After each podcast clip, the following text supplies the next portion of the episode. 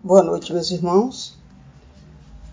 Hoje nós estamos responsáveis pela, pelo estudo do Livro dos Espíritos, no seu capítulo 7, intitulado A Volta do Espírito à Vida Corporal, é, comentando sobre simpatia e antipatias terrenas.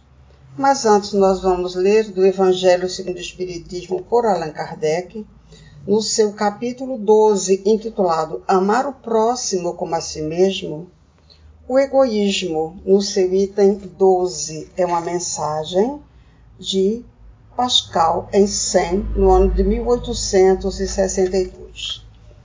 E ele nos diz: Se os homens se amassem com mútuo amor, mais bem praticada seria a caridade. Mas para isso, mister fora vos esforçasseis por largar essa couraça que vos cobre os corações, a fim de se tornarem eles mais sensíveis aos sofrimentos alheios. A rigidez mata os bons sentimentos. O Cristo jamais se excusava, não repelia aquele que o buscava, fosse quem fosse. Socorria assim a mulher adúltera, como criminoso, nunca temeu que a sua reputação sofresse por isso. Quando o tomareis por modelo de todas as vossas ações? Se na terra a caridade reinasse, o mal não imperaria nela.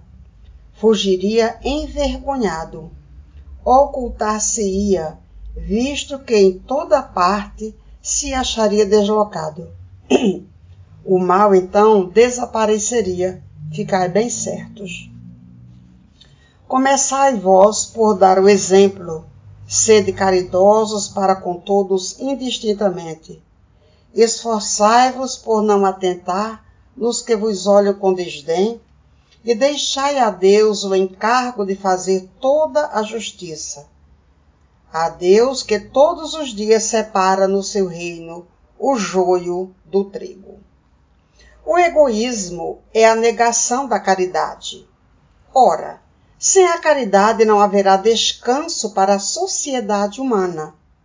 Digo mais, não haverá segurança, com o egoísmo e o orgulho que andam de mãos dadas, a vida será sempre uma carreira em que vencerá o mais esperto, uma luta de interesses em que se calcarão aos pés as suas mais santas afeições, em que nem sequer os sagrados laços da família merecerão respeito. Pascal, 1862 Querido Jesus, querido Mestre, aqui estamos, Senhor, mais uma vez, rogando a teu coração de infinita bondade, que nos sustente e ampare, Senhor, nesse momento, onde vamos estudar um pouco, auxiliados pelos trabalhadores espirituais da casa de Abel, Sebastião de Almeida, a quem agradecemos, Senhor, de coração, para que assim, em nome deles, em nome de Jesus e, sobretudo, em nome de Deus, possamos estar seguros que, que vamos levar a todos nós, encarnados e desencarnados, um pouco de estudo para o nosso esclarecimento. Graças a Deus. Então, meus irmãos, nós temos aqui essa questão da simpatia e antipatia terrenas. É um, um assunto que permeia as nossas vidas diariamente desde muito tempo, né? Até porque nós estamos aqui no mundo é, onde nós estamos desenvolvendo né, as nossas habilidades para conviver. E o mundo que nós estamos fazendo essas experiências é um mundo é, ainda bastante complicado, porque essas experiências para nós aprendermos são experiências de provas e de expiações. Haja visto que todos nós estamos ligados por uma rede de pensamentos interagindo constantemente, o que vai pautar a nossa vida, as nossas relações, é exatamente é, essa simpatia ou antipatia, né? Através daquilo que nós estamos é, expandindo ou expendendo de nós mesmos. Isso é aquilo que nós estamos jogando de nós para fora, fazendo, digamos, aquele retrato de nós mesmos através da nossa psicosfera. E nós vamos estar nesse, nessa, nessa luta atraindo ou repelindo outros espíritos, tanto encarnados quanto desencarnados. Aqui nós estamos, é, digamos, falando de simpatia e antipatia terrenas, mas esse, esse, esse fato, ele não é gerado simplesmente aqui. Ele tem um, uma história pregressa e às vezes muito antiga das nossas vivências anteriores.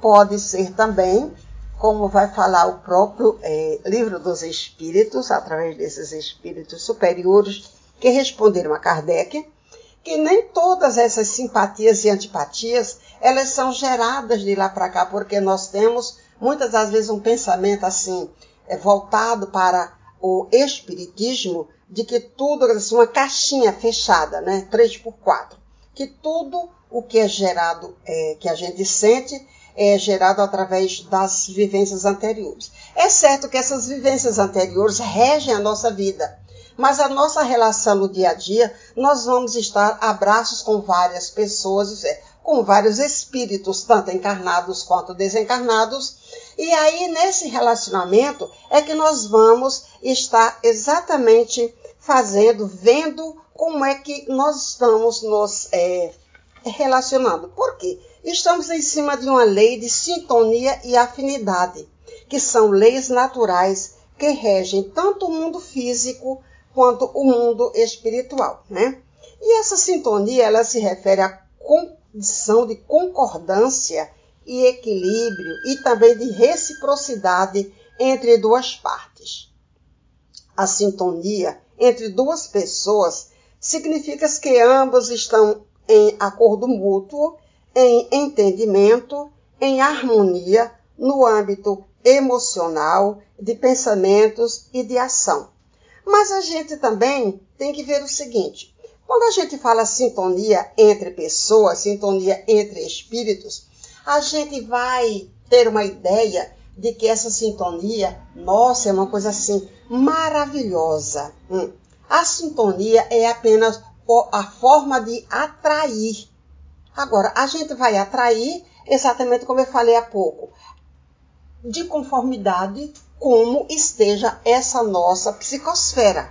Nós podemos haver, porque a gente chama afinidade, a gente acha que afinidade é uma coisa assim pomposa, que a gente vai estar abraços com espíritos superiores, que a gente vai estar assim num mar de rosas, e não é isso. A afinidade é a forma de a gente chamar para a nossa vida, chamar a atenção de outras criaturas para nós.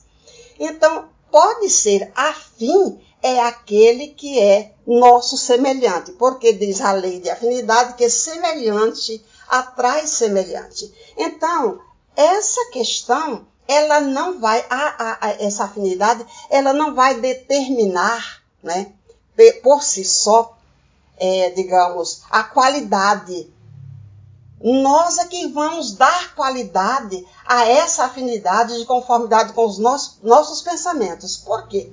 Porque os nossos pensamentos, eles podem ser de simpatia, de afinidade, de antipatia e de concordância ou de aversão. Isso vai gerar um resultado de, de concordância e de discordância entre nós, entre os encarnados, entre os espíritos, né? E nós agimos sobre os fluidos com o nosso pensamento. Esses pensamentos é que vão dar exatamente o tom, vão dar a vibração, vão dar a qualidade a essa sintonia. Então a gente vai perceber o seguinte: todas as nossas vivências, né, é, a maioria delas vem de situações anteriores, mas muitas delas nós estamos criando aqui. Então a gente vai perceber que como estamos relacionados por uma rede de pensamentos, né? Eles é quem vão dar esse tom, essa qualidade, né? A esses fluidos que nós estamos é, emitindo de nós mesmos. Agora nós vamos ver o seguinte: essa relação de simpatia, afinidade, antipatia e aversão, é, ela vai gerar, ela vai é, permear todas as nossas relações. Por quê? A simpatia é a relação entre pessoas que, tendo afinidades no sentir e no pensar, se sentem atraídas espontaneamente entre si. Então a gente dá o nome dessa, dessa, dessa, dessa proposta aqui de atração. Então, simpatia, a gente vai falar que é atração. A antipatia é a aversão espontânea irracional. E a gente vai dizer que isso está caracterizado como uma repulsão. Então, a simpatia a gente chama de atração e a antipatia a gente vai chamar de aversão. É preciso que nós estejamos é, receptivos, porque a gente fala muito, a gente já sabe muita coisa, a gente já disserta muito bem, mas o difícil na nossa vida é a gente interiorizar esse conceito, vivenciá-lo e exteriorizar-se como uma pessoa realmente que entendeu aquele conceito e que está se tornando melhor. Porque essa é exatamente a proposta. A proposta da doutrina espírita, a proposta de Jesus, que ele veio exatamente para esse mundo para nos dar essas lições, esse roteiro. Veja aqui, do livro Estudando o Evangelho por Martins Peralva, nós temos na lição número 2, intitulado No Esforço Evolutivo, e ele nos diz o seguinte: ele aproveita essa frase do Evangelho e diz: Ide e pregai o Evangelho. E ele disserta dizendo o seguinte: No maravilhoso drama da evolução universal, é o homem na terra e no espaço, valioso colaborador de Deus. Se os espíritos superiores operam no plano extrafísico, visando ao aperfeiçoamento dos encarnados, estes, por seu turno, empregam esforços no mesmo sentido, sintonizando-se, integrando-se na sublime tarefa do esclarecimento espiritual. Não existem duas vidas distintas, separadas, independentes. Há, pelo contrário, uma só vida que se caracteriza por duas partes a primeira, no mundo espiritual, que sobrevive a tudo que preexiste ao nascimento na terra, na terra, consoante esclarece a doutrina espírita. A segunda, após o nascimento, isso é no mundo corpóreo, no chamado mundo material ou mundo físico. Essas duas etapas são, no entanto, correlatas reagem uma sobre a outra incessantemente. Informam isso os instrutores espirituais que esclarecem através da codificação. Quanto maior o número de almas nobres que venham a reencarnar na Terra, mais depressa ascenderá esta no concerto dos mundos que, em fabulosos turbilhões, rolam pelo espaço imensurável. De igual maneira, quanto maior o número de almas edificadas que retornem da terra, mais se purificará o ambiente espiritual das regiões próximas à crosta. Como se vê, a posição dos encarnados influi na vida do além-túmulo, quanto o comportamento dos espíritos influi na paisagem física do globo.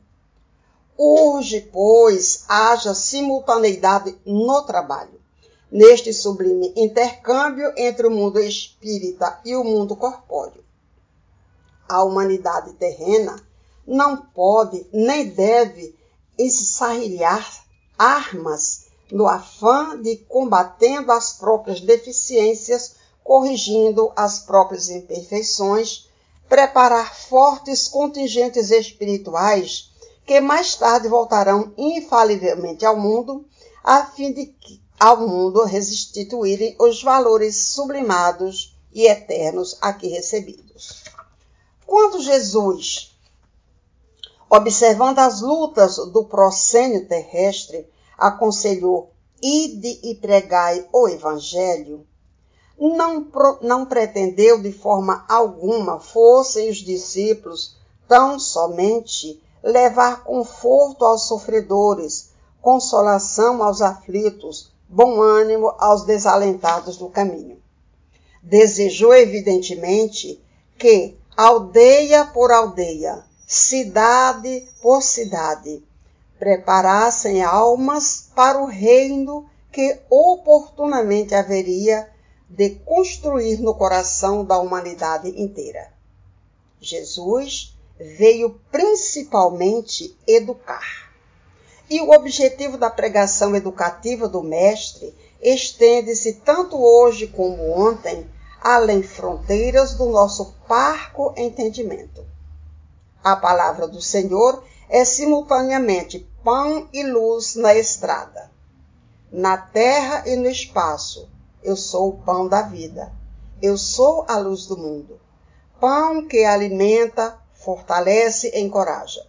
Luz que esclarece, orienta e dá responsabilidade. Comendo desse pão subjetivo, nutre-se o homem em definitivo. Não terá mais fome. Banhando-se nessa luz, torna-se consciente do seu glorioso destino, artífice de sua própria evolução. Entende que lhe cabe na obra geral coletiva de aperfeiçoamento dos seres uma contribuição que, por diminuta, nem por isso é menos valiosa. Há nessa colaboração um mérito indiscutível, o da boa vontade. Aquele que sente dentro de si uma réstia da claridade divina, pode e deve influenciar no sentido de que todos participem do seu programa de aprimoramento. Esta influência nem sempre se verificará pelo maior ou menor número de livros que escreve ou de conferências que profere, mas pela efetiva exemplificação no bem na moral e no saber. Se o contingente maior de encarnados se constitui inegavelmente de seres retardados, infelizes, o campo de atividades do tarefeiro evangélico é muito grande. A extensão desse campo desafia-lhe o esforço e a perseverança, o dinamismo e a resistência. Inteligências menos desenvolvidas vagueiam nas sombras da terra e do espaço, reclamando orientação caridosa. Nos desvãos do crime e da loucura jazem desventurados companheiros de jornada, aguardando simplesmente uma frase alentadora, um conceito renovador. A palavra do Mestre continua ressoando, ressoando imperativa e fraterna, por mensagem de esperança. Ide e pregai o Evangelho. Então, meus irmãos, é muito interessante e propícia essa lição é, do, no esforço evolutivo, porque é exatamente isso que nós devemos ter, né? Porque ainda estamos a meio caminho reticentes se aquilo que nós estamos fazendo, é, se aquilo que nós estamos estudando, se aquilo que nós estamos recebendo da vida é o suficiente ou é necessário para que a gente possa estar fazendo esse esforço. Mas é exatamente a determinação, como falou ali Martins Peralva, e os espíritos superiores falam isso, que nos distancia, quer dizer, que nos diferencia dos espíritos superiores. Porque nós já temos muito conhecimento, como eu acabei de dizer ainda há pouco, mas temos pouca ação nesse sentido. Nós temos pouca, é, digamos assim, é, como é que a gente vai dizer, é, certeza de que isso seja realmente uma verdade inconteste em nossas vidas.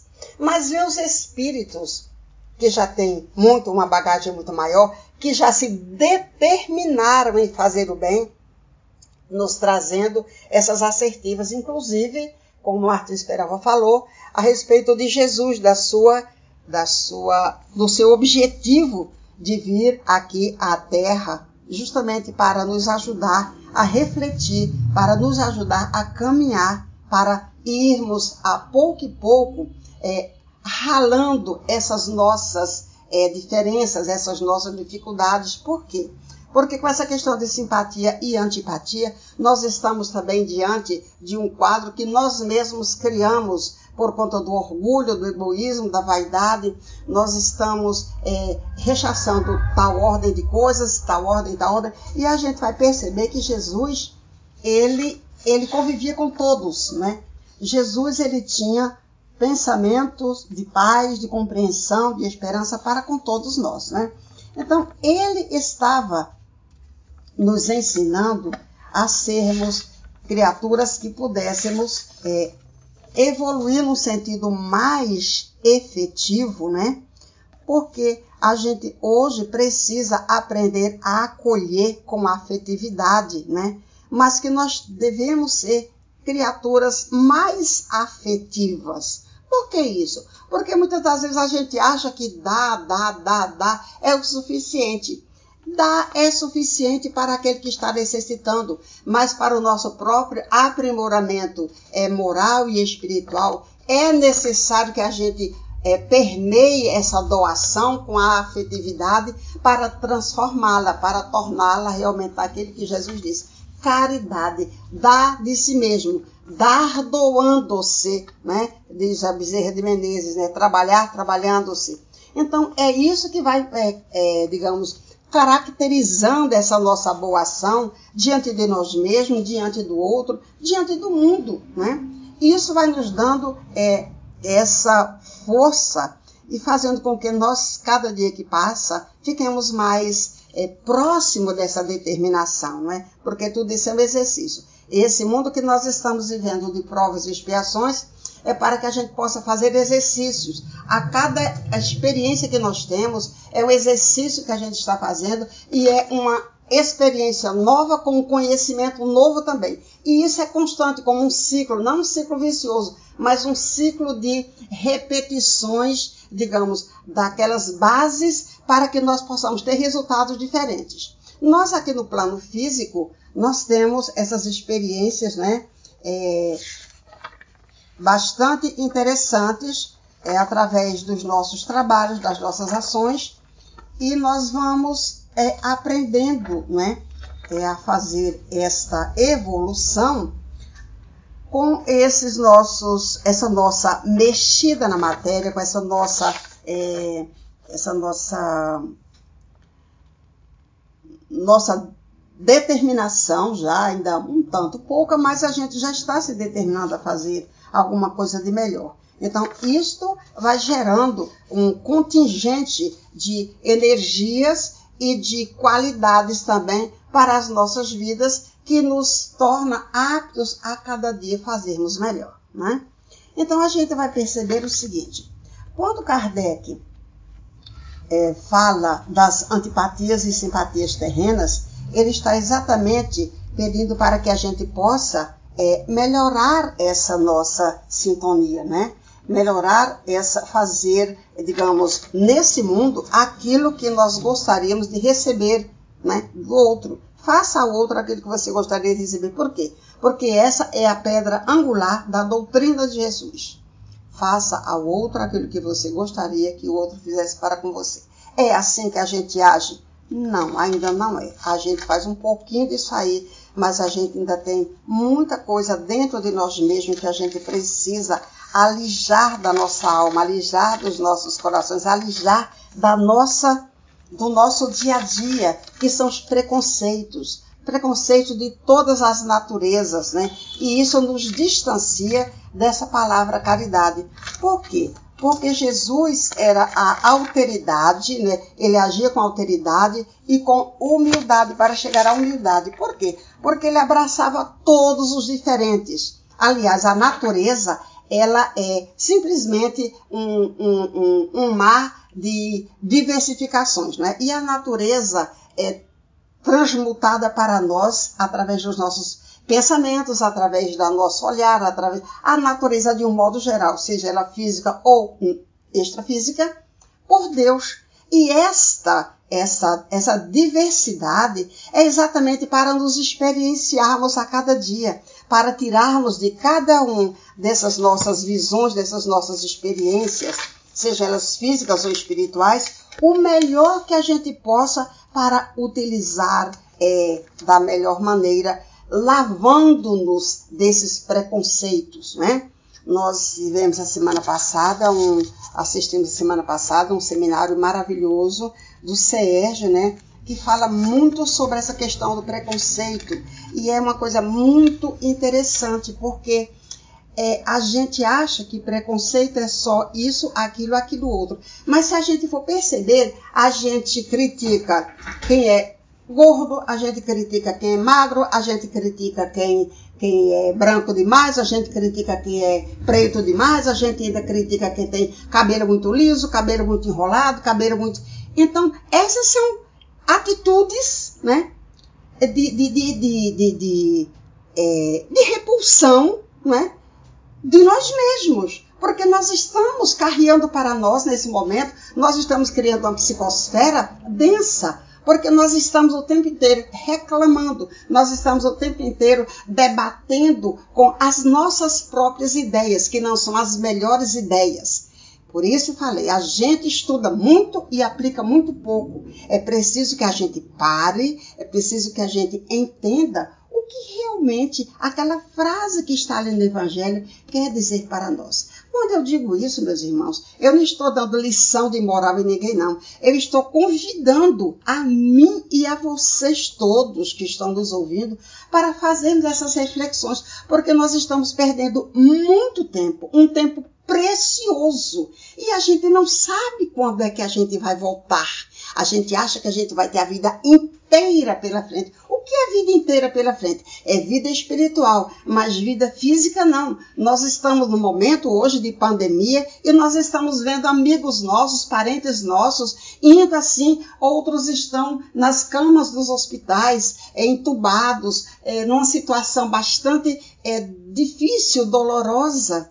Então, essa, esse momento é um momento de alta reflexão e de alto burilamento também. É difícil sim, mas acontece que Jesus não disse que era fácil. Ele disse para que a gente pudesse fazer o melhor, que ele estaria conosco o tempo inteiro.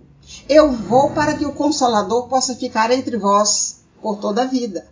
Mas seja bem, a gente está compreendendo isso? A gente está fazendo com que isso seja uma verdade nas nossas vidas, no nosso dia a dia? A gente está muitas vezes, das vezes, relutando contra essas ideias. Por quê? Porque é difícil e doloroso evoluir. É difícil e doloroso a gente se modificar. É difícil e doloroso a gente deixar as coisas do mundo terreno e passar a pensar só nas coisas do mundo espiritual. Nós, Jesus não disse isso. Jesus disse que usemos a nossa, o nosso equilíbrio. O, o meio é exatamente o melhor é, patamar para que a gente possa começar a entender o que é esse equilíbrio. O meio, nem tanto ao mar, nem tanto à terra. Então, ele não exige também é, transformações imediatas, porque não podemos fazer essas transformações. Nós somos natureza, nós nos desconstruímos a pouco e pouco. Então, agora nós estamos num processo de reconstrução. E essa reconstrução, ela é vagarosa, ela é às vezes até temerosa, difícil para que a gente possa fazer. Mas a gente está a caminho para fazer justamente essa reconstrução através desse todo esse todo esse esse manancial de conhecimento que nós temos. Olha outra coisa bem interessante aqui que fala o Martin Speralva nesse mesmo livro, Evangelho segundo ou Estudando o Evangelho, na lição 26, chamada Reconciliação. Ele diz o seguinte: Os meus discípulos serão conhecidos por muitos se amarem. Qual é o tema da, da noite? Simpatia e antipatia terrena. Veja bem, relativamente à vida presente, a reconciliação com os adversários proporciona uma série de inapreciáveis benefícios. Quando é que nós chamamos de adversário? É, é, antes a gente chamava assim, os nossos inimigos, né? É, não se considerava adversário. Adversário é todo aquele que não concorda com as nossas ideias, né? Só que os adversários, eles são mais ferrenhos, eles são mais contumazes, eles pegam mais, digamos, desculpa a palavra, o termo, pesado, né? Eles nos criticam mais ou eles fazem mais mal do que outros, né? Mas adversário é aquele que não está concordando com aquele que nós estamos e a gente ainda não tem educação para entender que essa que esse essa essa essa dificuldade, essa essa essa adversidade é justamente aquele que vai fazer com que a gente reflita para que a gente possa agir melhor e compreender melhor a nós e ao outro, né?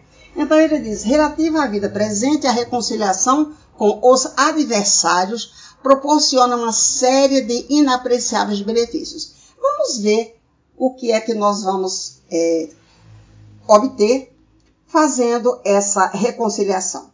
Primeiro, paz na consciência quando a gente está febricitante, quando a gente está pensando o tempo inteiro nas coisas ruins que a pessoa possa fazer ou que a gente está planejando fazer com o outro, espero que a gente não, não pense isso, né? Mas ainda tem gente que faz, que pensa isso, né? Então ele diz que a paz na consciência é o maior tesouro que o homem pode desejar no mundo. Olha que coisa interessante. Paz na consciência. É paz na alma, é tornar-se leve, né? Ausência de inquietações e remorsos se você tem algum, fez algum mal, você deve ter alguma culpa. Essa culpa vai gerar o remorso, né? O maior tesouro que o homem pode desejar no mundo é a paz na consciência. A ausência de inquietações e remorsos é um patrimônio que ajuda na aquisição do equilíbrio interior. O sono tranquilo. Sono tranquilo. Quem tem paz de consciência tem sono tranquilo, né? É, diga-se que o, o, travesseiro é bom conselheiro, né? Assegurando o bem-estar espiritual enquanto o corpo descansa. Quer dizer, aí a gente, espírito, sai, vai fazer as nossas viagens, como nós estamos com a consciência tranquila, nós também vamos estar em contato com espíritos de melhor qualidade, querendo estudar, querendo aprender, querendo ajudar, querendo trabalhar, né? Porque a gente faz tudo isso no plano espiritual quando a gente eh, dorme. Despertar sereno. Exatamente. Se você tem um sono tranquilo, se você teve contato com benfeitores espirituais, se você estudou, você teve uma noite produtiva no bem, você vai ter um despertar sereno.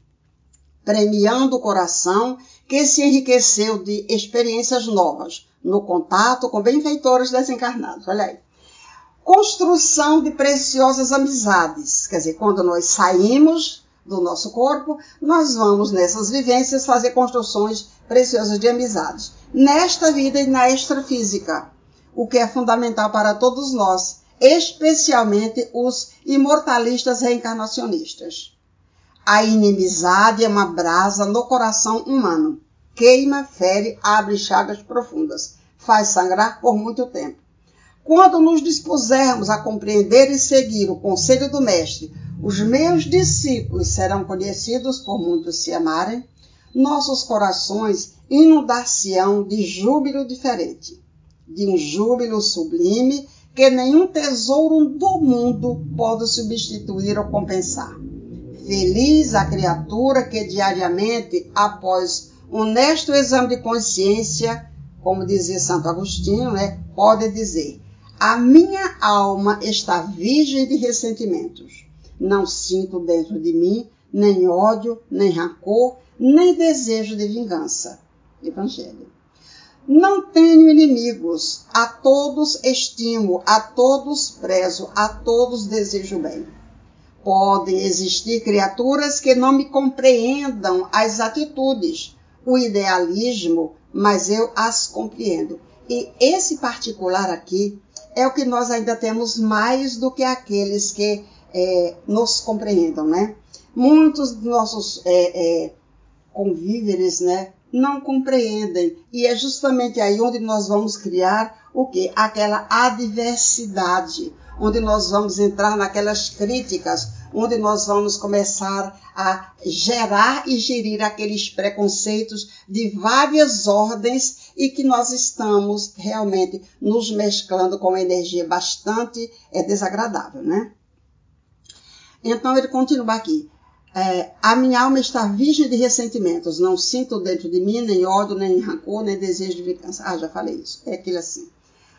Podem existir criaturas que não me compreendam as atitudes, o idealismo, mas eu as compreendo. Como se vê, a reencarnação, que é justamente essa porta que Deus nos permite, através da sua misericórdia, para fazermos novas experiências, fazendo luz sobre a palavra evangélica, é realmente benéfica e construtiva. Mesmo, meus irmãos, que a gente aqui esteja passando por dores inomináveis, que a gente não entenda por que é que está doendo, mas ela é uma experiência construtiva para o espírito. Favorece a extinção não só dos antagonismos, é dos preconceitos, né, do pretérito, em geral promovidos por nós mesmos, como também ajuda a dissolver as inimizades que a nossa invigilância forjou no presente. Nossa, mas olha, aquela criatura, olha que batom horroroso. Ou chega uma pessoa e a gente olha assim, hum, não gostei. É, chega uma pessoa nova no grupo, a gente começa a analisar, né? Normalmente isso acontece, né? A gente ainda não tem esse espírito evangélico para olhar só no olho. A gente olha se é gordo, se é magro, se é preto, se é branco, como é que tá o batom, como é que tá a roupa, como é que tá isso, como é que tá aquele, aquele outro, né? A gente olha um monte de coisas ao invés de olhar a alma do outro, que muitas vezes vem ali, como diz a Joana de Ângeles. Não critique as pessoas, não critique as mulheres que andam como uma árvore de Natal. Isso é muito enfeitadas. Muitas das vezes, meus irmãos, aquela é a única aparência que ela pode mostrar para ter coragem de sair de dentro da sua casa e, e olhar o mundo. E muitas das vezes a gente, é, inadvertidamente, é, não cristãmente a gente critica. Nossa, olha, vamos pensar nisso. Às vezes os exageros que a gente acha que as pessoas têm e que a gente que a gente se acha assim muito simplório, né? Mentira, não é tão simplório não. A gente bem que gostaria de fazer aquilo. A gente começa a criticar, mas a gente não tem ainda a sapiência de perceber que aquele jeito de estar naquele momento é exatamente o jeito com que é, a pessoa se encoraja para sair. Às vezes ela está deprimida, às vezes ela está com tendências suicidas, às vezes ela está com um parente difícil, é, doente ou situações difíceis em casa. Então vamos ter mais caridade. Esses estudos não é para a gente se santificar, não. Eu e vocês. É para que a gente possa perceber, possa começar a criar esse feeling, essa sintonia fina, para que a gente possa é, ser mais agradável para nós e para o outro também, não é? Então ele continua aqui dizendo o seguinte: como se vê a reencarnação fazendo luz sobre a palavra evangélica é realmente uma ideia benéfica e construtiva. Favorece a extinção não só dos antagonismos, olha aí, do pretérito em geral, promovidos por nós mesmos, como também ajuda a dissolver as inimizades que a nossa invigilância forjou no presente. Com vistas ao amanhã, a confraternização com os adversários, em outras palavras, a reconciliação com os inimigos, daquele, usa aqui o termo inimigo, aconselhada por Jesus, apresenta vantagens de natureza espiritual imprescindíveis ao nosso progresso, né? Aqui ele está falando de quê? Quando ele fala que a gente deve é, fazer essa reconciliação com os inimigos, está falando do perdão. Perdão é saneador, o perdão gera bem-estar, o perdão gera saúde mesmo. Por quê? Porque ele vai agir exatamente nos fulcros da nossa alma, gerando, digamos, energias é, benéficas, né? Porque quando nós estamos é, agindo, nós sabemos que nós agimos sobre os fluidos com os nossos pensamentos, gerando é, atitudes, gerando coisas boas, gerando situações é, boas ou constrangedoras, a gente sabe que a gente é responsável por esse pensamento. Se um pensamento é mau e a gente pode, digamos, freá-lo até não chegar àquela criatura ou àquela situação que nós estamos encaminhando para lá, a gente pode, digamos, meu Deus, eu, eu não estou, não estou, não estou bem. Eu preciso que você me ajude e que eu não desejo que esse pensamento possa se concretizar, né? Mas é preciso que a gente esteja realmente agindo, é, é, olhando para o que nós estamos fazendo. Porque muitas das vezes, quando nós estamos nessa aversão, nessa repulsão, nessa antipatia, nós queremos mais é que o outro faça, o, aconteça com ele o que tiver que acontecer, o que quiser acontecer, e a gente não está nem aí. E a vida não é do estar tá nem aí. A vida é de estar bem aqui, porque nós recebemos da vida aquele que nós damos para a vida. E como é que nós vamos fazer essa troca? Através dos pensamentos, influenciando, é, impregnando esses fluidos né, com os nossos pensamentos, com os nossos sentimentos, para gerar atitudes. Vamos fazer o possível para que elas sejam melhores, né? A maioria das obsessões, olha aqui, resulta de ódios que se fixaram no tempo e no espaço na poeira dos séculos e, e, milênios pela incapacidade do perdão recíproco. Conhecemos casos de vingança que atravessaram a noite dos tempos, desceram ao, ao abismo dos milênios, levando hoje à alucinação e à delinquência almas que praticaram ou se acompliciaram em crimes hediondos. Então, é preciso que a gente possa bem entender essas coisas. A gente vai influenciando as pessoas e do jeito que a gente está também pensando. Então, isso é muito sério. A estima fraternal, olha aí, garante para o futuro de nossas lutas evolutivas reencarnações libertadoras ou liberadas de penosos compromissos e dolorosas consequências. Por quê? Quando, quando o Espiritismo nos diz que a gente está vivendo em cima do nosso de um passado que a gente, é, digamos, projetou, é exatamente isso. É aqui que ele está falando. Nós estamos trazendo para a vida presente ou para as vidas subsequentes, né? O resultado daquilo que nós estamos fazendo agora. Então, se a gente quer um futuro melhor, se a gente quer uma Terra, digamos, é, se a gente quer voltar para o planeta Terra que está se regenerando, nós temos que ser espíritos regenerados, porque a Terra está mudando, mas se nós não nos coadunarmos com essa ideia de que devemos melhorar a nós mesmos, nós vamos ser relegados para um planeta onde nós somos atraídos magneticamente, porque como a Terra evolui, nós mantemos o nosso preconceito, as nossas os nossos dissabores, então nós estamos nos dissociando magneticamente desse planeta e vamos ser atraídos? Isso não é castigo não, nós somos atraídos, é a lei física, para planetas onde nós estamos nos coadunando com essa é, mesma vibração dele.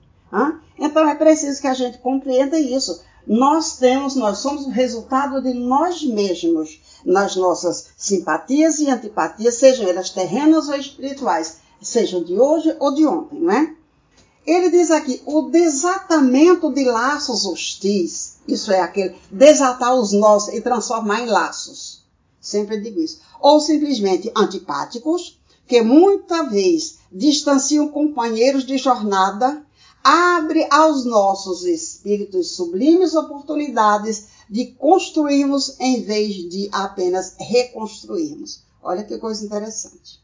O desatamento de laços hostis ou simplesmente de laços antipáticos que muitas vezes distanciam companheiros de jornada, abre aos nossos espíritos sublimes oportunidades de construirmos em vez de apenas reconstruirmos. Tais considerações, formuladas à base do raciocínio, paligenésico demonstram a sabedoria de Jesus quando afirmou que o Espírito de verdade restauraria os seus ensinamentos. Quanta lógica e quanto bom senso, quanta claridade nos conceitos evangélicos se interpretados à luz do Espiritismo. O nosso coração se enriquece, a nossa alma se torna feliz, a nossa consciência se ilumina por havermos aceito esta fortuna este patrimônio inalienável que o Cristo de Deus, através da personalidade missionária de Allan Kardec, legou à humanidade planetária. Isso é muito belo, meus irmãos. E essa gente deve consternar os nossos corações, as nossas almas e agradecer a Deus sempre. Reconciliemos, pois, com os adversários de ontem, de hoje, se os tivermos, na certeza inabalável de que o perdão irrestrito, com que o esquecimento de toda falta abrir-nos a porta que nos induzirá mais tarde no santuário da luz divina. Infinita. E não esqueçamos o benefício da nossa própria felicidade, agora e sempre, a suave advertência de nosso Senhor Jesus Cristo. De Cristo. Os meus discípulos serão conhecidos por muitos se amarem. Bom, meus irmãos, é lindo, maravilhoso, né? É, é, de uma leveza muito grande. O Martins Peralva, ele disserta essas lições evangélicas. Aliás, ele é um doce, né? É, e a gente está sempre falando dele porque ele é muito, muito, muito, muito, muito bom. Então a gente vai agora ler aqui as, as questões, né? A gente já, já dissertou bastante. Então a gente vai ler aqui a questão 386. Podem dois seres que se conheceram e estimaram encontrar-se noutra existência corporal e se reconhecer? Isso é, as três primeiras perguntas ele vai falar de simpatia, as três últimas de antipatia. Então, eles responderam: reconhecer-se não. Podem, porém, sentir-se atraídos um para o outro, e frequentemente diversa não é a causa de íntimas ligações fundadas em sincera afeição. Um do outro dois seres se aproxima devido a circunstâncias aparentemente fortuitas, mas que na realidade resultam da atração de dois espíritos que se buscam reciprocamente entre a multidão. Então, essa atração é justamente também chamado de simpatia, né? Relação entre pessoas tendo é, afinidades no sentir e no pensar e sentem, se sentem atraídas espontaneamente entre si, né? Ou a subquestão A. Não lhe seria mais agradável reconhecerem-se? Quer dizer, eles já disseram que não, não é bom. Aí ele diz: nem sempre. A recordação das passadas existências teria inconvenientes maiores do que imaginais. Depois de mortos, reconhecer-se-ão e saberão que tempo passaram juntos. Tá? Ele manda a gente ler a questão 392, que é justamente é, o esquecimento do passado, onde ele diz o seguinte: Por que perde o espírito encarnado a lembrança do seu passado? Resposta: Não pode o homem nem deve saber tudo. Deus assim o quer em sua sabedoria. Sem o véu que lhe oculta é, certas coisas, ficaria ofuscado, como quem, sem transição, saísse do escuro para o claro. Esquecido do seu passado, ele é mais senhor de si. Questão 387.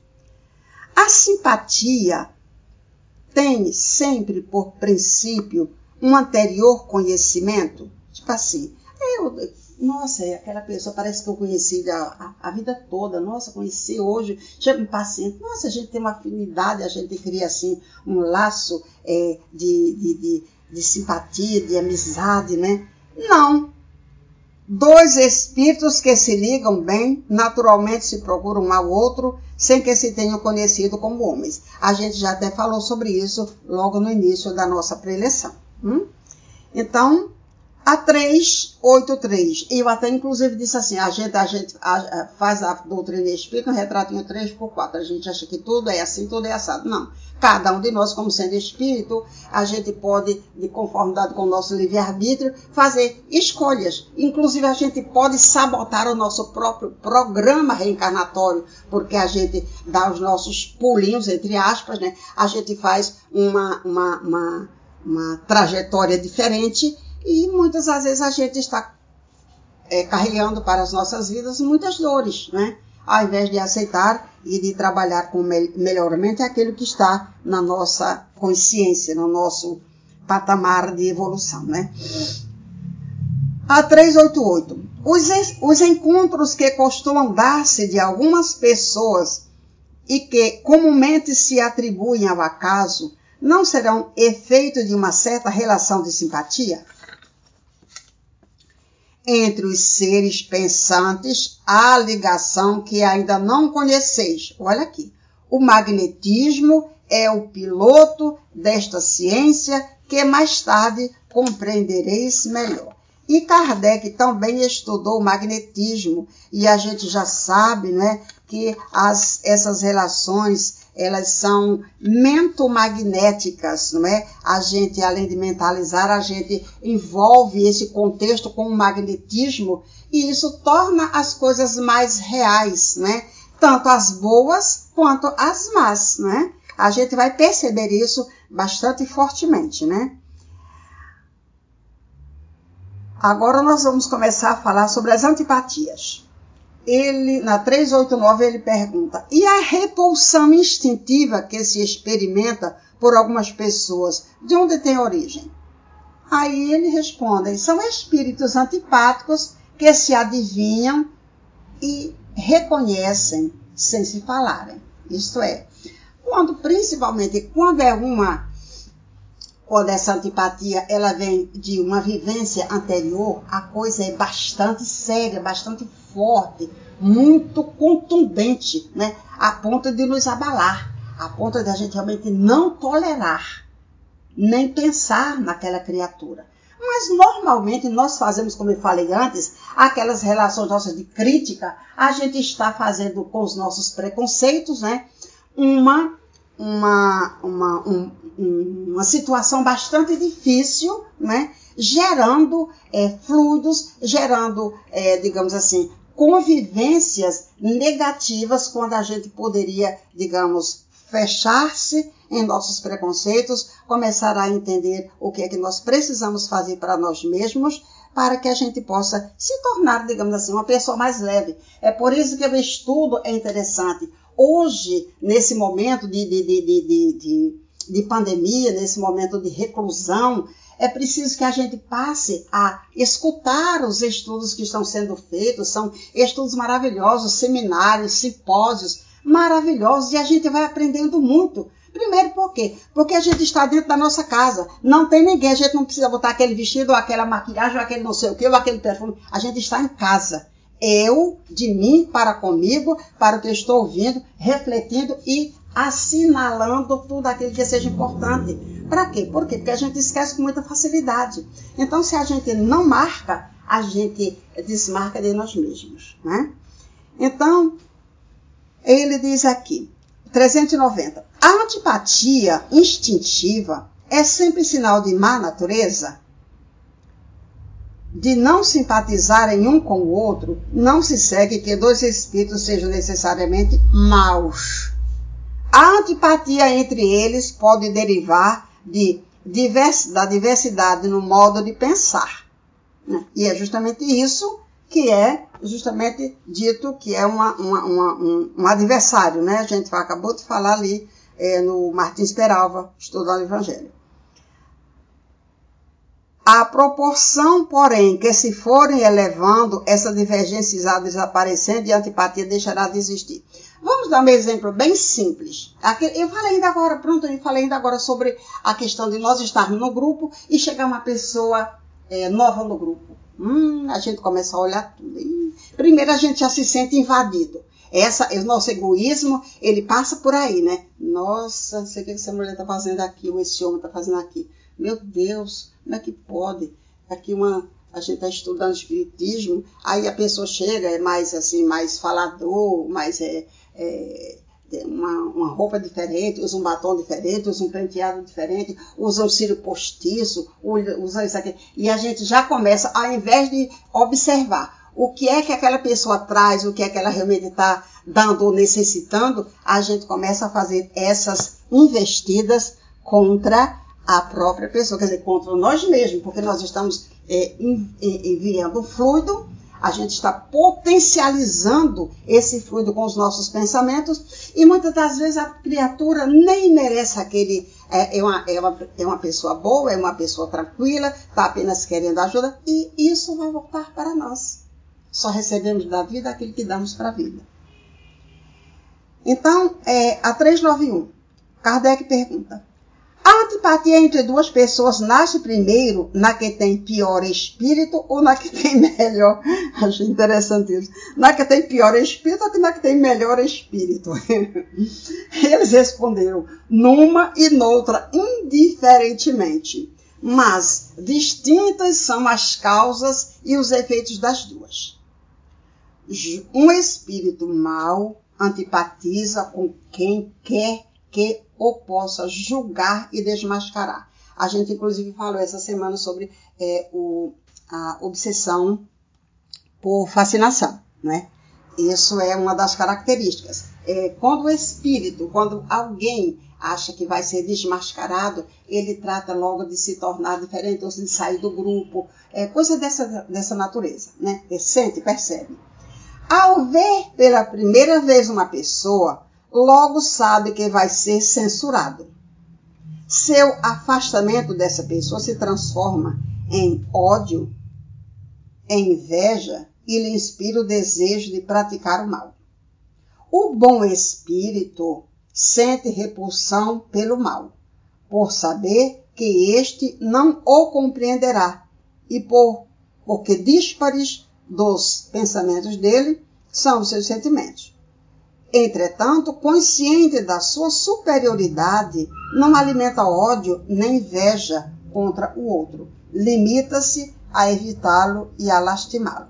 Mas aqui a gente acrescenta também, né? Os espíritos bons, né? Eles, além de ter, de fazer esse raio-x dessa situação, eles ainda têm uma outra, um outro objetivo, que é exatamente ajudar aqueles necessitados. Né? Kardec perguntou a Bernard Palisse, na, na revista Espírito 1158, é, o seguinte, é, falando sobre é, Júpiter, né? É, porque lá é, tem, eles têm um, um, uma moralidade bastante avançada, né? É, a infância é muito curta, não é tão longa quanto a nossa. Os, os animais, eles ajudam, são seus cooperadores na, nos seus trabalhos, né? E, e os espíritos superiores, eles têm uma faixa vibratória, digamos, homogênea, né? contínua. Qualquer mau pensamento que alguém gerasse ali, todos perceberiam. Então Kardec perguntou como sendo ali um, um ambiente onde espíritos bons, é, espíritos superiores estão é, vivenciando ou vivendo, habitando aquele planeta, qual seria a missão deles? Qual seria a missão daqueles? Quer dizer, tantos espíritos aqui no planeta inteiro cheio de espíritos bons, superiores, o que, é que eles fazem? Olham um para o outro, ficam tocando harpa, ficam trocando de roupa ou fazendo preces e mais preces? Ele disse: o objetivo principal desses espíritos é ajudar aos necessitados.